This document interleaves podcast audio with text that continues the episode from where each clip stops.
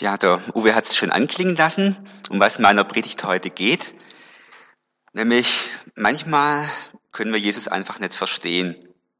Ich weiß nicht, ob es euch schon mal so gegangen ist in eurem Leben, aber ich denke mal schon. Ähm, ja, ich habe dann was gebetet und dann sagt, ja, aber warum reagiert jetzt Jesus nicht? Oder warum macht er das jetzt so? Ich wollte eigentlich das ganz anders haben. Oder ihr kriegt irgendwie eine Antwort, womit ihr jetzt so gar nichts anfangen könnt. Und ähm, wollte ich dann nur sagen, ihr seid da nicht allein. Ja, das sagt auch, wenn wir, deswegen sind wir auch Gemeinde, wenn ihr so die äh, andere Gemeinde fragt, das werden die auch erlebt haben. Und ihr seid auch nicht allein den Menschen in der Bibel, im, vor allem im Neuen Testament, den Jüngern, denen ging es genauso dass sie manchmal Jesus einfach nicht verstehen konnten. Und ähm, ich habe jetzt so ein bisschen heute ein paar Bibelstellen zusammengesucht, die dann, dann auch zeigen, das liegt jetzt also auch nicht an uns, das liegt nicht an den Jüngern, dass die einfach zu doof waren, sondern das liegt einfach auch an Jesus selber. Ja, Jesus ist einfach in vielen Bereichen nicht zu verstehen oder nicht einfach zu äh, verstehen. Ich möchte dann gleich mal mit dem Bibeltext beginnen, und zwar aus dem Johannesevangelium, Kapitel 16, die Verse 16 bis 19. Ich werde nur noch kurze Zeit bei euch sein, bald nach meinem Weggehen aber werdet ihr mich wiedersehen. Was meint er bloß damit? fragten sich die Jünger. Was heißt, ich werde nur noch kurze Zeit bei euch sein, aber bald darauf werdet ihr mich wiedersehen? Und was bedeutet es, wenn er sagt, ich gehe zum Vater? Und was meint er mit nur noch kurze Zeit? Wir verstehen das nicht. Jesus merkte, dass sie ihn fragen wollten und sagte, Macht ihr euch darüber Gedanken, dass ich angekündigt habe, ich werde nur noch kurze Zeit bei euch sein, aber bald darauf werdet ihr mich wiedersehen? Ich werde nur noch kurze Zeit bei euch sein, aber bald nach meinem Weggehen, aber werdet ihr mich wiedersehen. Das verstehe, wer will. Die Jünger damals haben es auf jeden Fall nicht verstanden. Und gesetzt den Fall, dass wir von den Ereignissen um jenes Passafest vor knapp 2000 Jahren nichts wüssten, dass wir nicht wüssten, dass sie diesen Jesus damals verhafteten, ihm den Prozess machten und ihn hinrichteten. Gesetzt den Fall, wir wüssten von all dem und von den unglaublichen Ereignissen danach, dass er dann nach drei Tagen plötzlich doch wieder zu sehen war, weil er von den Toten auferstanden ist. Wenn wir davon nichts wüssten, dann ist leicht zu verstehen, dass die damals nichts verstanden haben. Und ich denke, uns geht es ja oft auch nicht anders als den Jüngern damals. Die Worte von Jesus wirken manchmal nicht erklärend, sondern lassen eher Fragen aufkommen. Was bedeutet das eigentlich, was er gesagt hat? Und es gibt ja auch noch viel mehr solcher Orakelsprüche von Jesus. Ein paar Beispiele. Es sei denn, dass jemand von neuem geboren werde. Wie kann ein Mensch geboren werden, wenn er alt ist? fragt der gebildete Rabbiner völlig zu Recht zurück. Wer sich an mich hält, der wird den Tod nicht sehen in Ewigkeit. Oder wer an mich glaubt, der wird leben, auch wenn er stirbt. Oder wer sein Leben erhalten will, der wird's verlieren. Und wer sein Leben verliert um meinetwillen, der wird's erhalten. Der unverstandene Jesus, ja, das liegt doch nicht, jedenfalls nicht nur an den Jüngern damals. So dumm waren die, wie gesagt, ja nämlich auch nicht. Denn bei allem Respekt und bei aller Liebe, wie um alles in der Welt ist das denn zu verstehen bei solchen Aussagen? Das hätte Jesus doch auch bitteschön etwas eindeutiger und erklärender sagen können. Oder etwa nicht. Nehmen wir zum Beispiel die Geschichte in Matthäus 16, Verse 5 bis 12. Als sie an das andere Seeufer gekommen waren, stellten seine Jünger fest, dass sie vergessen hatten, Brot mitzunehmen. Da warnte sie Jesus, hütet euch vor dem Sauerteig der Pharisäer und Sadduzäer. Die Jünger überlegten, was er wohl damit meinte. Das, äh, das sagt er bestimmt, weil wir das Brot vergessen haben. Jesus merkte, worauf sie äh, sprachen und fragte, Weshalb macht ihr euch gleich Sorgen, wenn ihr einmal nichts zu essen da ist? Traut ihr mir so wenig zu, werdet ihr denn nie zur Einsicht kommen? Habt ihr vergessen, dass ich 5000 Menschen mit Broten und äh, Fischen gesättigt habe? Und wie viele Körbe habt ihr mit Resten gefüllt? Oder denkt an die sieben Brote, die ich an die 4000 Menschen verteilt habe. Und wie viel ist damals übrig geblieben? Wie kommt ihr auf den Gedanken, dass ich vom Essen rede, wenn ich euch sage, hütet euch vor dem Sauerteig der Pharisäer und Sadduzäer? Erst jetzt begriffen sie, dass Jesus mit dem Sauerteig die falschen Lehrer der Pharisäer und Sadduzäer gemeint hatte. Denkt jetzt nicht gleich, ja, die Jünger, diese Deppen, hätten doch gleich merken müssen, dass da Jesus im übertragenen Sinn redet und nicht vom physischen Brot. Aber die Überlegungen der Jünger waren eigentlich ja gar nicht falsch. Die Pharisäer waren eine religiöse Laienbewegung aus der gehobenen Mittelschicht, also vor allem Handwerksbetriebe und kleine Händler. Zu den Sadduzäern gehörten dagegen hauptsächlich die Vornehmen und Reichen. Meistens waren es Priesterfamilien, die aus alten Adelsgeschlechtern stammten. Aus den Reihen der Sadduzäer stammte auch der jeweils amtierende Hohepriester. Während also die Sadduzäer eher eine Art religiöser Adel darstellten, die sich um Zeremonien, um den Tempel und um Politik kümmerten, waren die Pharisäer als Bewegung aus der gesellschaftlichen Mittelschicht darauf aus, es Gott recht zu machen. Und dabei waren ihre Motive ja eigentlich gar nicht schlecht. Sie wollten Gott gehorchen und die heiligen Schriften ernst nehmen. Da viele Pharisäer also Handwerker waren, und dazu gehörten ja auch die Bäcker, war es also nicht verwunderlich, dass die Jünger bei Sauerteig an Brot dachten. Und sie hatten in dem Moment ja auch keines als Verpflegung mit dabei. Also ein Hinweis von Jesus nach der Art, kauft nicht beim Bäcker Baruch, der hat kein gescheites Brot. Eigentlich doch gar nicht falsch gedacht von den Jüngern. Jesus hätte es doch auch ganz klar sagen können, so wie in Lukas 12, Vers 1, wo es heißt, Hunderte, Jahrtausende strömten zusammen und das Gedränge wurde bedrohlich. Doch Jesus sprach zunächst nur, nur zu seinen Jüngern, Hütet euch vor den Pharisäern und ihrer Scheinheiligkeit, denn sie ist wie ein Sauerteig, der das ganze Brot durchsäuert. Ja, das ist eindeutig gewesen. Noch ein kleiner Exkurs zu den Pharisäern. Die Pharisäer waren eine jüdische Gruppe, die es seit circa 135 vor Christus in Israel gab. Sie waren eine vom Volk sehr geschätzte Laienbewegung, die sich besonders dafür einsetzte, dass die Gesetze, wie sie in den Büchern Mose stehen, ganz genau eingehalten wurden. Denn sie bezeugten engagiert, dass es ein gelingendes Leben nur im Schutzraum der Gebote Gottes geben kann. Deshalb sondern sie sich streng von allen ab, die sich nicht an diese Gesetze hielten. Pharisäer bedeutet übersetzt in etwa die Abgesonderten. Diese Absonderung hieß aber nicht, dass sie sich von den Menschen fernhielten. Ganz im Gegenteil, man traf sie überall. Aus Liebe zu ihrem Volk versuchen sie, wo sie nur konnten, Gottes Geboten Geltung zu verschaffen. Weil die meisten sich in den Büchern Mose so gut auskannten, nannten man viele von ihnen auch Schriftgelehrte. Jesus griff die Pharisäer oft hart an. Ihre Absonderung von den Gesetzesbrechern brandmarkte er als Lieblosigkeit. Ihren Stolz auf die Kenntnis und Einhaltung der Gesetze nannte er Überheblichkeit und Selbstgerechtigkeit. Er bezeichnete sie offen als Heuchler, weil sie ihre Frömmigkeit bewusst zur Schau stellten.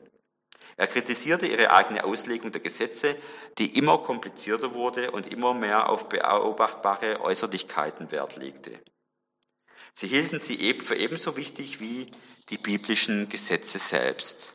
Obwohl Jesus ihnen vor Augen führte, dass ihre Auslegung teilweise unbarmherzig war, besonders was die Einhaltung der Sabbatruhe anging oder manchmal sogar gegen den eigentlichen Sinn des biblischen Gesetzes verstieß. Ihr könnt dazu ja mal noch Matthäus 15, 1 bis 20 nachlesen, wenn ihr wollt. Also aufgrund dieser harten Kritik gilt ja heutzutage manchen Christen die Bezeichnung Pharisäer beinahe als ein Schimpfwort. Aber Jesus kritisierte die Pharisäer nicht zuletzt deswegen so hart, weil sie die Gruppe waren, die ihm am nächsten stand. Gerade die Ernsthaftigkeit, mit der die Pharisäer ihren Glauben lebten, ihre Gottesfurcht und die Liebe zu ihrem Volk war es, die viele Pharisäer mit Jesus verband und die sie immer wieder miteinander ins Gespräch auch ins Streitgespräch führte. Aber zurück zum Thema. Und wenn die Jünger dann doch mal genau das machten, was Jesus sagt, ja, dann ist es auch wieder nicht recht. Lesen wir dazu das Beispiel Lukas 22, Verse 35 bis 38. Jesus fragte seine Jünger, als ich euch damals ohne Geld, Tasche und Sandalen aussandte, habt ihr da Not leiden müssen? Nein, niemals, beteuerten sie. Jetzt aber nehmt euer Geld und Gepäck, forderte er sie auf. Wer kein Schwert besitzt, soll seinen Mantel verkaufen und sich eins beschaffen. Denn jetzt ist die Zeit da, in der sich auch dieses Wort an mir erfüllen muss. Man wird ihn wie ein Verbrecher behandeln. Alles, was in der Heiligen Schrift von mir geschrieben steht, geht nun in Erfüllung. Herr, riefen die Jünger, wir haben hier zwei Schwerter. Doch Jesus unterbrach sie. Genug damit. Und dazu dann noch Lukas 22, Verse 47 bis 52. Noch während Jesus sprach, kam eine große Gruppe Männer auf sie zu. Sie wurden von Judas, einem der zwölf Jünger, angeführt. Judas ging zu Jesus, um ihn mit einem Kuss zu begrüßen. Aber Jesus fragte ihn, Judas, willst du den Menschensohn mit einem Kuss verraten? Jetzt hatten auch die anderen Jünger begriffen, was vor sich ging. Aufgeregt riefen sie, Herr, sollen wir dich mit dem Schwert verteidigen? Einer von ihnen zog gleich das Schwert, schlug auf einen der Diener des Hohepriesters ein und hieb ihm das rechte Ohr ab. Aber Jesus befahl, hört auf damit. Er berührte das Ohr des Mannes und heilte ihn. Dann fragte Jesus die hohen Priester, die Offiziere der Tempelwache und die führenden Männer des Volkes, die alle mitgekommen waren, bin ich denn ein Verbrecher, dass ihr euch mit Schwertern und Knüppeln bewaffnet habt, um mich zu verhaften? Ja, also da soll sich doch jetzt noch einer auskennen. Einmal ist er für das Schwert und einmal dann doch wieder nicht. In den Evangelien begegnet uns nicht nur der Gutmensch Jesus, der Kindersegner, der Frauenversteher, sondern auch ein eigenwilliger und missverständlicher Jesus. Er redet in zugespitzten Sätzen, die es den Hörern seiner Zeit und heute nicht leicht machen, ihm zu folgen.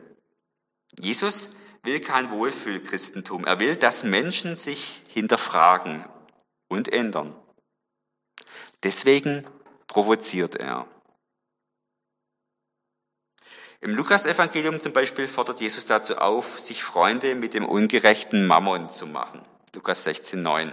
Das heißt, mit unrechtmäßig erworbenem Geld anderen zu helfen. Jesus erzählt das Gleichnis vom unehrlichen Verwalter, der von seinem Herrn entlassen wird, weil er dessen Geld verschleuderte.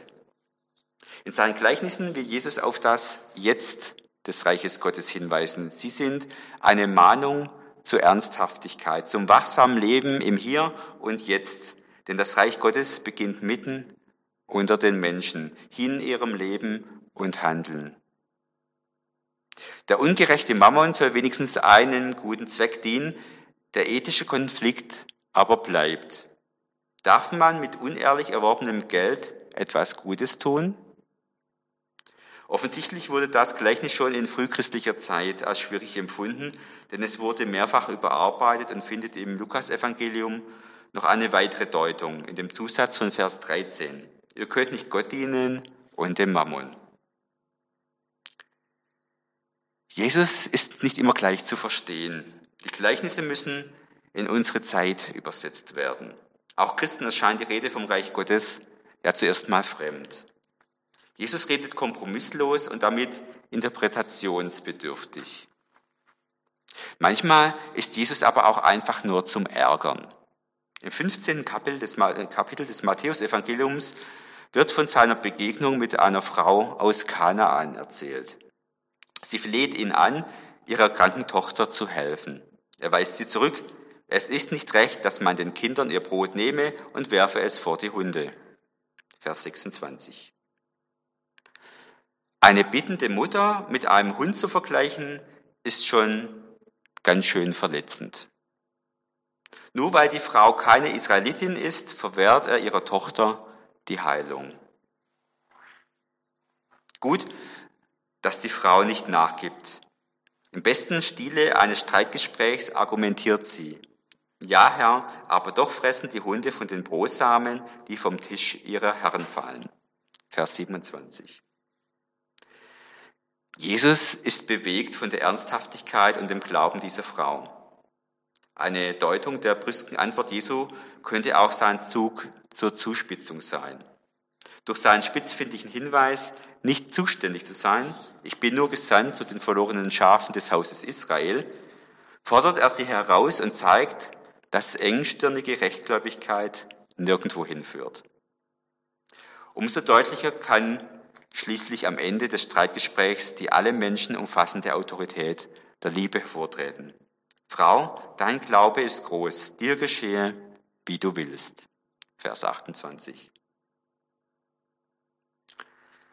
Oder da gibt es auch noch die Geschichte von Jesus bei Maria und Martha. Erst bei Martha und ihrer Schwester Maria zu Gast. Letztere hört ihm zu, Martha macht sich in der Küche zu schaffen. Als sie sich bei Jesus über dessen Nichtachtung ihrer Arbeit beschwert, erklärt er ihr, Maria hat das gute Teil erwählt. Lukas 10, 42. Dieser Jesus scheint ja nicht weit über seinen Tellerrand zu blicken. Wer hat ihm diesen Teller denn auch übrigens gebracht? Doch wohl die Martha. Vielleicht hat Maria eher begriffen, was wichtig ist. Jesus bestärkt sie ja darin, Frauen sollen teilnehmen. Jesus würdigt die Köchin, aber lässt keinen Zweifel daran, was ihm hier jetzt wichtiger ist.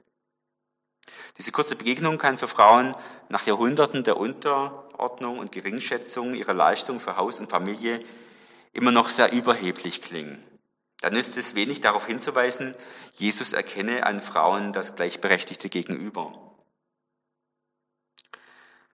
Hier in dieser Geschichte wird die Tätigkeit der Martha jedenfalls nicht so richtig gewürdigt. An anderer Stelle wieder meint man, die gespannte Stille zu hören, die über dem Kreis der Zuschauer schwebt. In deren Mitte ist Jesus in die Hocke gegangen und malt mit seinem Finger in den Sand. Das wäre jetzt nicht weiter verwunderlich, ginge es der Menge nicht um die Steinigung einer mutmaßlichen Ehebrecherin. Johannes 8, 1 bis 11. Die Pharisäer und Schriftgelehrten wollen Jesus auf die Probe stellen. Wie wird er sich dem Gesetz gegenüber jetzt verhalten? Wird er sich gegen die eindeutigen Regelungen der Torah stellen, die bei Ehebruch die Steinigung fordert? Dann haben sie Grund, ihn anzuklagen. Würde man sich hier nicht einen lauten Jesus wünschen, der die Ankläger anklagt, der Partei nimmt für die Frau, der dem Vorwurf auf den Grund gehen will? Die Situation ist hochexplosiv. Sie kann tödlich ausgehen für die Frau und letztlich auch für Jesus. Was tut Jesus? Er malt im Sand. Für uns heutige ist zum Verständnis der Prophet Jeremia 17,13 hilfreich. Jahweh, du Hoffnung Israels, alle, die dich verlassen, werden zu Schanden, die sich von dir abwenden, werden in den Staub geschrieben. Die Gäste wäre dann als eine Art Zeichenhandlung zu verstehen. Alle Menschen sind vor Gott ausnahmslos Sünder. Die damaligen haben das nicht verstanden. Also wird Jesus deutlicher und sagt einen Satz, der sich ins Gedächtnis der Christenheit eingebrannt hat. Wer von euch ohne Sünde ist, der werfe den ersten Stein. Das ist die Gegenthese zur Anklage. Die Zeugen der mutmaßlichen Tat die nach altem Brauch den ersten Stein werfen sollten, um die volle Verantwortung zu übernehmen, werden auf sich selbst zurückgeworfen. Sind sie ohne Sünde? Auch Jesus macht sie nicht zum Richter über die Frau. So verdamme ich dich auch nicht. Ich gehe hin und sündige hinfort nicht mehr. Sein auf den ersten Blick verwunderliches Verhalten konfrontiert die Sittenrichter mit sich selbst. Sein abschließendes Wort schenkt der Frau neuen Mut, ohne zu billigen, was sie tat. Statt einen Weg zu beenden, wird ein neuer eröffnet. Jesus spitzt zu. Er sucht, so scheint es, bewusst die Konfrontation. Ihr sollt nicht meinen, dass ich gekommen bin, Frieden zu bringen auf die Erde. Ich bin nicht gekommen, Frieden zu bringen, sondern das Schwert. Matthäus 10, 34 spricht hier derselbe Jesus, der verlangt, die andere Backe hinzuhalten, der nicht nur Nächstenliebe, sondern sogar Feindesliebe predigt? Das Schwert ist hier nicht Symbol für ein aggressiv missionarisches Christentum, vielmehr geht es dem Evangelisten Matthäus um Nachfolge. Was bedeutet es, Jesus nachzufolgen? Wie sieht so ein Leben als Jünger aus? Matthäus hat gegen Ende des ersten Jahrhunderts die Erfahrung gemacht, dass ein Bekenntnis zu Christus die Menschen im römischen Reich das Leben kosten konnte. Sagte jemand offen, dass er dem neuen Glauben anhing, dann konnte das Freundschaften, Ehen, Familien zerstören. Diese Konflikte haben Beziehungen stark belastet. Ganz so, als hätte ein Schwert die Menschen entzweit. Das Schwert, das Jesus meint, ist ein Zeichen für die Gewissenskonflikte und die Trennungsschmerzen, die Christen in der Verfolgung in ihrem nächsten Umfeld auf sich nehmen müssen. Christsein bedeutet nicht, auf dem weichen Familiensofa hocken zu bleiben. Jesus nachfolgen und spießbürgerlich leben, das passt nicht zusammen. Jesus nachfolgen und nicht leiden wollen, geht nicht. Jesus ruft die Jünger auf, Salz der Erde zu sein. Wie soll er da selbst Süßholz raspeln? Was können wir aus all dem lernen? Wir müssen verstehen, dass wir Jesus manchmal einfach nicht leicht und richtig verstehen können und manchmal auch gar nicht verstehen können.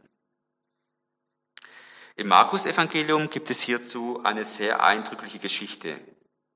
Sie schließt sich an den Bericht von der sogenannten Speisung der 5000 an. Eigentlich waren es ja auch viel mehr, denn es waren 5000 Männer. Die Frauen und Kinder wurden ja nicht mitgezählt. Die Jünger waren verzweifelt gewesen. So viel Volk und es gab kein Essen für sie. Jesus hatten ihnen Brote und Fische gegeben und sie hatten sie ausgeteilt immer weiter ausgeteilt. Sie streckten die Hände in die Körbe und zogen immer wieder Brote und Fische heraus. Was für ein Wunder. Alle wurden satt und es blieb viel mehr Essen übrig, als zuerst zum Austeilen da gewesen war. Die Jünger waren also mit dem eingesammelten Essensresten zu Jesus gekommen. Oh Mann, was für ein Tag. Aber Jesus fing schon wieder an, zu den Leuten zu predigen. Also es schien einfach kein Feierabend in Sicht zu sein. Und hier setzt unsere Geschichte ein, Markus 6, Verse 45 bis 52. Gleich danach befahl Jesus seinen Jüngern, in ihr Boot zu steigen und über den See nach Bethsaida zu fahren. Er selbst blieb zurück, um die Leute zu verabschieden. Dann ging er allein auf einen Berg, um zu beten. Es wurde Nacht und die Jünger waren noch weit draußen auf dem See. Jesus sah, dass sie kaum noch das Boot steuern konnten, weil sie gegen einen schweren Sturm ankämpften. In den frühen Morgenstunden kam er auf dem Wasser zu ihnen. Er war schon beinahe an ihnen vorüber, als die Jünger ihn auf dem Wasser gehen sahen. Sie schrien vor Entsetzen, denn sie hielten ihn für ein Gespenst. Alle sahen ihn und waren zu Tode erschrocken. Aber Jesus sprach sie sofort an, habt keine Angst, ich bin es doch, fürchtet euch nicht. Er stieg zu ihnen ins Boot und gleich legte sich der Sturm. Die Jünger aber waren fassungslos und wussten nicht, was sie sagen sollten. Selbst nach dem Wunder mit den Broten hatten sie noch immer nicht begriffen, wer Jesus eigentlich war. Im Grunde ihres Herzens waren sie für seine Botschaft verschlossen. Es gibt hier so viel, was wir hier nicht verstehen. Jesus will seine Jünger loswerden. Damit fängt es ja an. Offensichtlich wollten die ja bei ihm bleiben, aber er befahl ihnen, dass sie ins Boot steigen und schon mal über den See Genezareth hinüber nach Bethsaida fahren sollten. In der Zwischenzeit wollte er das Volk wegschicken. Als Jesus dann mitten in der Nacht die Vision hat, dass seine Jünger in Not sind, was macht er da? Warum wartet er bis zum Morgengrauen? Warum sorgt er nicht gleich dafür, dass der Wind aufhört? Warum kommt er auf dem Wasser auf das Boot zu und warum will er dann an dem Boot vorbeilaufen? Warum enthüllt er seine Identität erst, als die Jünger vor Angst kreischen? Und vor allem, warum überhaupt das Ganze? Denn wer hat etwas aus dem Ganzen gelernt? Die richtige Antwort, die wir getrost auf die meisten dieser Fragen geben können, lautet, wir wissen es nicht. Warum Jesus hier so handelt, es ist nicht klar. Und wir sollten uns hüten, herzugehen und zu erklären, warum Jesus wohl so oder so gehandelt hat. Es gibt so Leute, die denken, sie kennen Jesus so gut, dass sie alles erklären können. Stellt euch mal vor, im Boot bei den Jüngern hätte so ein Kenner als Seelsorger gesessen. Und er hätte dann zu den Jüngern gesagt, Liebe Jünger, ihr denkt jetzt, euer Boot geht unter. Aber habt keine Angst, Jesus ist immer bei euch. Nein, hätte Jakobus hier über die äh, Sturmböe hinweggeschrien. Jesus ist nicht hier. Er hat uns ja selber weggeschickt. Und Petrus hätte hinterher gerufen, mich hat er sogar geschubst. Ich wollte überhaupt nicht in dieses blöde Boot einsteigen. Nun, hätte der Seelsorger gemeint und dabei liebevoll gelächelt, ihr glaubt das, weil ihr euch nicht eingestehen wollt, dass ihr wieder einmal euren Kopf durchsetzen wolltet. Jesus ist treu, ihr seid nicht treu. Deshalb seid ihr natürlich auch selber schuld an diesem Desaster hier. Aber macht euch nichts draus, selbst das weiß Jesus, er weiß nämlich alles. Aber nun macht euch bitte klar, dass er auch jetzt bei euch ist, dann geht es euch auch gleich viel besser. Vielleicht ist so eine Seelsorge der Grund, weshalb manche Menschen erst recht richtig tief in eine Glaubenskrise reingeraten. Ganz wichtig ist, dass wir das Handeln Jesu nicht schönreden müssen, weil wir meinen, dass es sonst nicht gut rauskommt. Jesus und ich, ein Dreamteam, Ihr wisst, so ein Zweierteam, bei dem sich jeder auf den anderen verlassen kann. Ein Paar wie Blitz und Donner. Wir gehören einfach zusammen. Zusammen sind wir stark. Wir verstehen uns blind. So soll sie doch aussehen, unsere Beziehung zu Jesus, oder? Aber manchmal ist Jesus weit weg von uns und wir sind alleine im Sturm mitten auf dem See. Oder er drückt sich einfach nicht so klar aus, dass ich ihn verstehe. Oder er verhält sich einfach nicht so, wie ich es erwarte. In vielen Fällen ist das ja nicht weiter tragisch. Aber wie verhält es sich bei Schicksalsschlägen wie Unfall, schwerer Krankheit oder dem Tod eines lieben Angehörigen? In solchen Situationen können dann schon ernste Fragen und tiefe Zweifel aufkommen. Warum traf ausgerechnet mich dieses Unglück? Warum erhört denn Gott meine Gebete nicht? Warum tritt keine Besserung oder Heilung ein? Ist ihm mein Ergehen gleichgültig?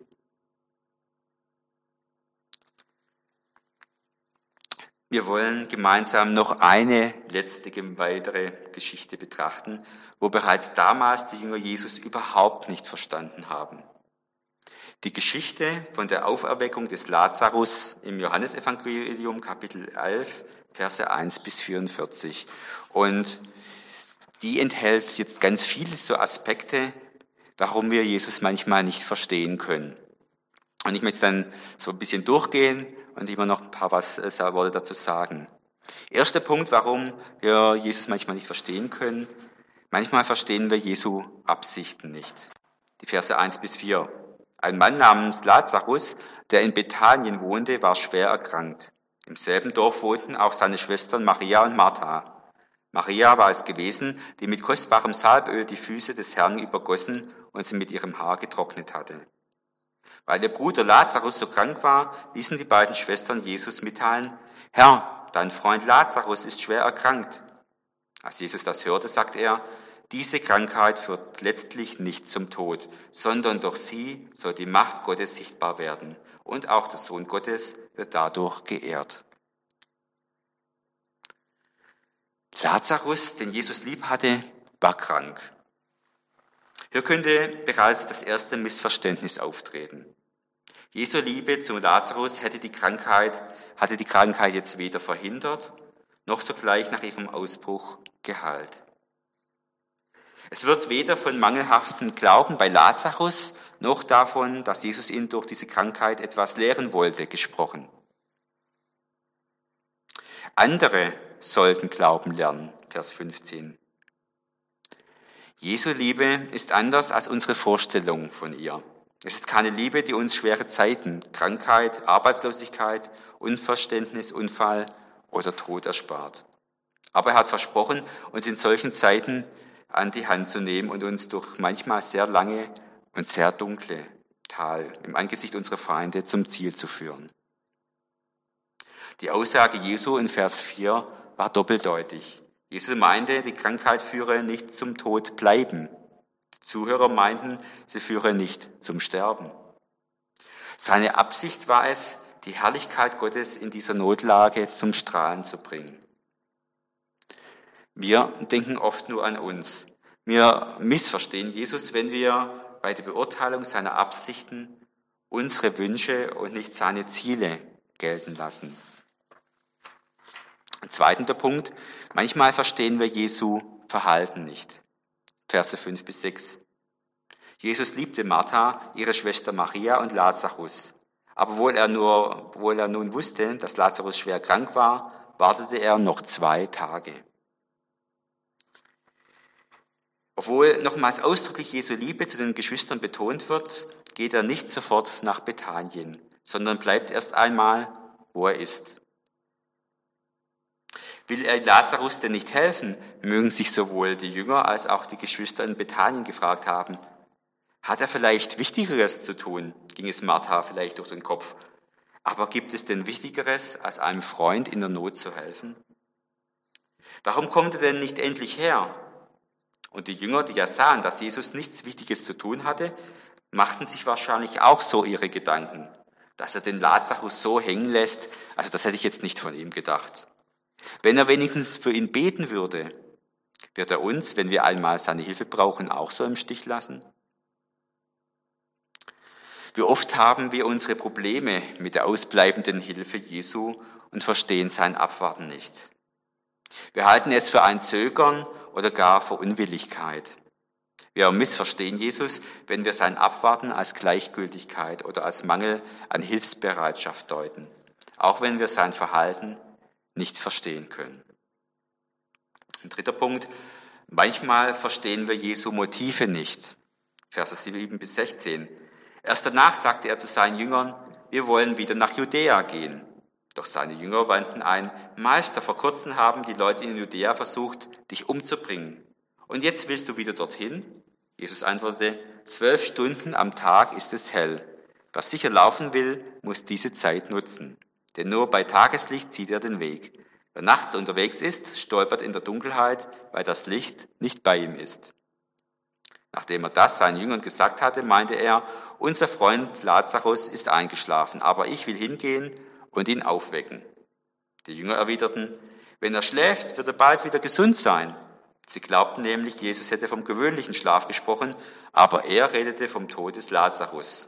Deshalb sagte Jesus ihnen offen, Lazarus ist tot, doch euretwegen bin ich froh, dass ich nicht bei ihm gewesen bin. Denn nun könnt ihr lernen, was Glauben heißt.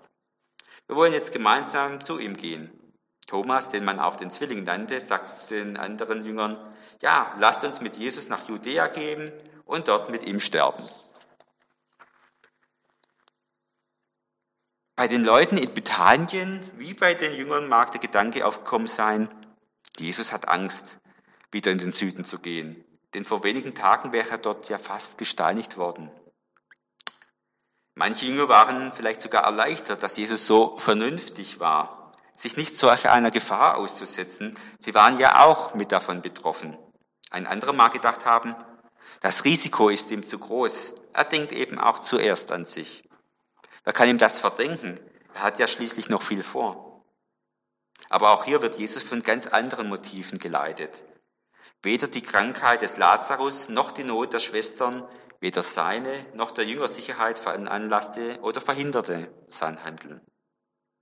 Ihn trieb einzig das Verlangen, die Ehre Gottes zu mehren, die Macht des Vaters zu erweisen, die Jünger Glauben zu lehren. Das waren seine Motive. Matthäus 6, 33. Jesus ertrug und erträgt es, missverstanden zu werden, behielt und behält aber sein Ziel mit uns unbeirrt im Auge. Wir missverstehen Jesus, wenn wir meinen, irgendein Eigeninteresse oder unsere Not würde ihn zum Handeln veranlassen. Viertens, manchmal verstehen wir Jesu Worte nicht. Verse 17 bis 27.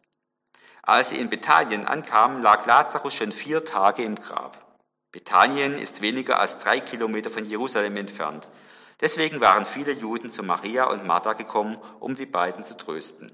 Als Martha hörte, dass Jesus auf dem Weg zu ihnen war, lief sie ihm entgegen. Maria aber blieb zu Hause. Martha sagte zu Jesus, Herr, wärst du doch hier gewesen, würde mein Bruder noch leben. Aber auch jetzt weiß ich, dass Gott dir alles geben wird, warum du ihn bittest. Dein Bruder wird auferstehen, versicherte ihr Jesus. Ja, ich weiß, sagte Martha, am letzten Tag, am Tag der Auferstehung. Darauf erwiderte ihr Jesus, ich bin die Auferstehung und ich bin das Leben. Wer mir vertraut, der wird leben, selbst wenn er stirbt. Und wer lebt und mir vertraut, wird niemals sterben. Glaubst du das? Ja, Herr, antwortete ihm Martha. Ich glaube, dass du Christus bist, der Sohn Gottes, auf den wir so lange gewartet haben. Stellen wir uns vor, der Bote hat den Schwestern das Wort Jesu aus Vers 4 mitgeteilt.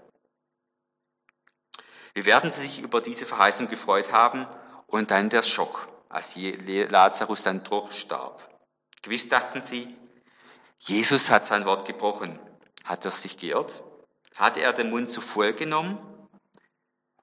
Sie damals und wir heute müssen lernen, dass Jesu Wort tiefer geht, weiterreicht und umfassender ist als unsere Theologien, Vorstellungen, Erkenntnisse und Erfahrungen.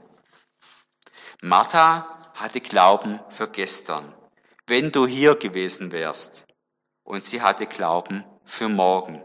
Er wird auferstehen am jüngsten Tag. Aber für den jetzigen Augenblick fehlte er ihr. Wir missverstehen Jesus, wenn wir in dogmatischen Richtigkeiten schwelgen und darüber den lebendigen und gegenwärtig wirksamen Herrn vergessen. Ein fünfter Punkt. Manchmal verstehen wir Jesu Zeitplan nicht. Verse 28 bis 32. Jetzt lief Martha zu ihrer Schwester Maria. Ohne dass die übrigen Traugäste es merken, flüstert sie ihr zu, unser Lehrer ist da und will dich sprechen. Maria stand sofort auf und lief ihm entgegen. Jesus hatte das Dorf noch nicht erreicht, sondern war dort geblieben, wo Martha ihn getroffen hatte. Als Maria aufsprang und eilig das Haus verließ, meinten die Juden, die äh, Maria trösten wollten, sie will am Grab weinen. Darum standen sie auf und folgten ihr. Aber Maria lief zu Jesus. Sie fiel vor ihm nieder und rief, Herr, wenn du da gewesen wärst, würde mein Bruder noch leben. Hier hören wir jetzt mal einige der wenigen Worte aus dem Mund der Maria. Sie hörte sonst lieber zu, schwieg und ließ Jesus reden. Aber das hier musste doch gesagt werden. Herr, wenn du hier gewesen wärst, so wäre mein Bruder nicht gestorben. Das war den Schwestern klar. Wenn, ja, wenn du nur. Sie hatten keine Schwierigkeiten zu glauben, dass Jesus ihren kranker, kranken Bruder heilen konnte. Aber jetzt, jetzt war es zu spät. Die Situation, in der sie jetzt standen, war ihnen neu und schon fiel es ihnen schwer, Jesus auch darin zu vertrauen.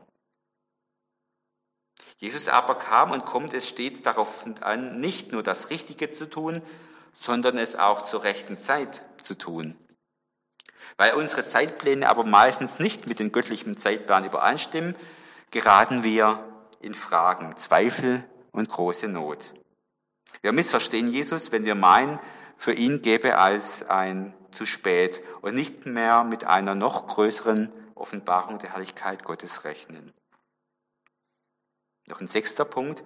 Manchmal verstehen wir Jesu Vorgehen nicht. Verse 33 bis 44. Jesus sah, wie sie und die Trauergäste weinten. Da war er tief bewegt und erschüttert. Wo habt ihr ihn hingelegt? fragte er. Sie antworteten, komm Herr, wir zeigen es dir. Auch Jesus kam die Tränen. Seht, sagten die Juden, er muss ihn sehr lieb gehabt haben. Doch einige meinten, einen Blinden hat er sehen gemacht. Hätte er nicht verhindern können, dass Lazarus starb? Da war Jesus erneut tief bewegt. Er trat an das Grab. Es war eine Höhle, die man mit einem großen Stein verschlossen hatte. Hebt den Stein weg, befahl Jesus. Aber Martha, die Schwester des Verstorbenen, sagte, Herr, der Geruch wird unerträglich sein. Er ist doch schon vier Tage tot.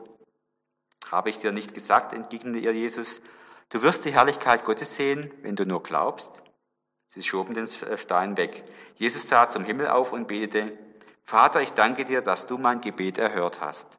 Ich weiß, dass du mich immer erhörst, aber ich sage es wegen der vielen Menschen, die hier stehen. Sie sollen alles miterleben und glauben, dass du mich gesandt hast. Dann rief er laut, Lazarus, komm heraus. Und Lazarus kam heraus. Hände und Füße waren mit Grabtüchern umwickelt und auch sein Gesicht war mit einem Tuch verhüllt. Nehmt ihm die Tücher ab, forderte Jesus die Leute auf und lasst ihn gehen. Wenn sich die Schwestern schon die Verspätung Jesu nicht erklären konnten, so verstanden sie sein jetziges Vorgehen noch weniger.